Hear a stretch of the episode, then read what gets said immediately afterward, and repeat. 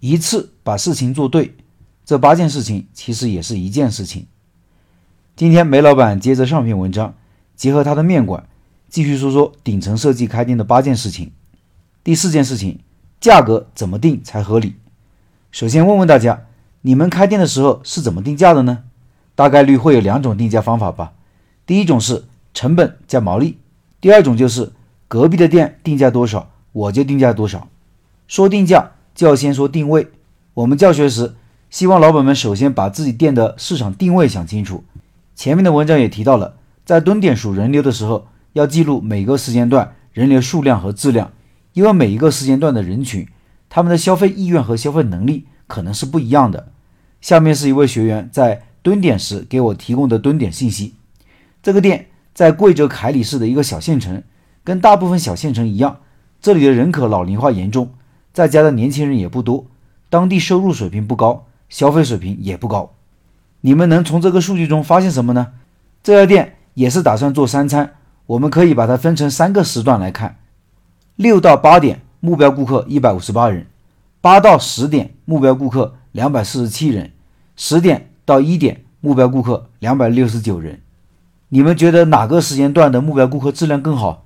有老板可能会觉得，如果做早餐，八点以前的目标顾客越多越好吧？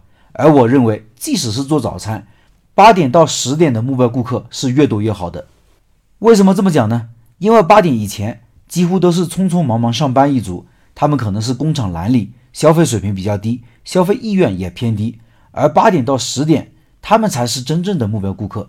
这个时间段的顾客有可能是工厂里的白领、当地的公务员，还有当地的一些个体户，他们的时间比较自由，消费能力比较强，消费意愿也比较高。有的是八点才起床，八点半。甚至更晚才出门，我的店就是一个很好的例子。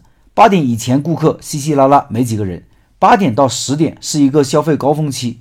那针对这样的人群结构，在我们的产品质量和定价上，是不是应该更多的考虑八点到十点这部分人的需求呢？通常情况下，我给大家这样一个定价方案：第一是要有引流产品，引流产品是用来提高店里人气的。这个引流产品不仅味道要好，并且比同类产品价格还要更低，比如我的豌杂面就具备这样的条件。第二是有形象产品，这个形象产品不仅味道要好，品质还要高，是用来拔高顾客的心理预期的。形象产品用来提高我们店里形象和段位，价格比同类产品高出三分之一，甚至更高，让顾客觉得你这个店有实力，敢做这么高价的产品。那我们这个产品的品质就一定要匹配上这个价格。让顾客消费以后觉得物有所值，甚至物超所值。比如我们的牛肉面就可以做成这样的产品。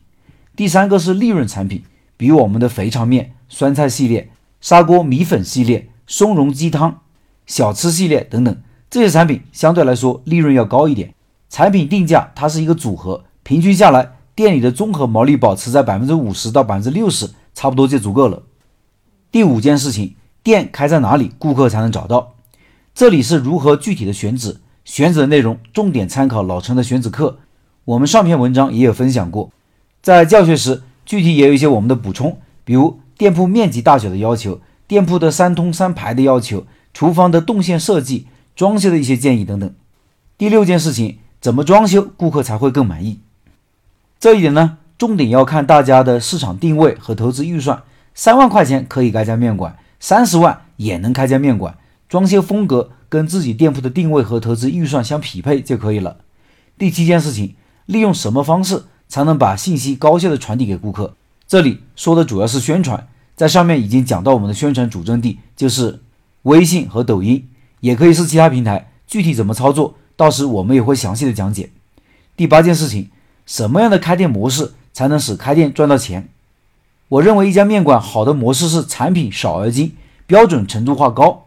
出餐稳定性高，对人工依赖不高，易复制。当然，产品少而精和产品多而全都是开店的两种模式，都有很多成功的案例。只是你认为哪一种方式更适合你，这个没有标准答案。同时，在我们的微信群里，有几位老板也问过同样的一个问题：我们的产品只有三款，够不够呢？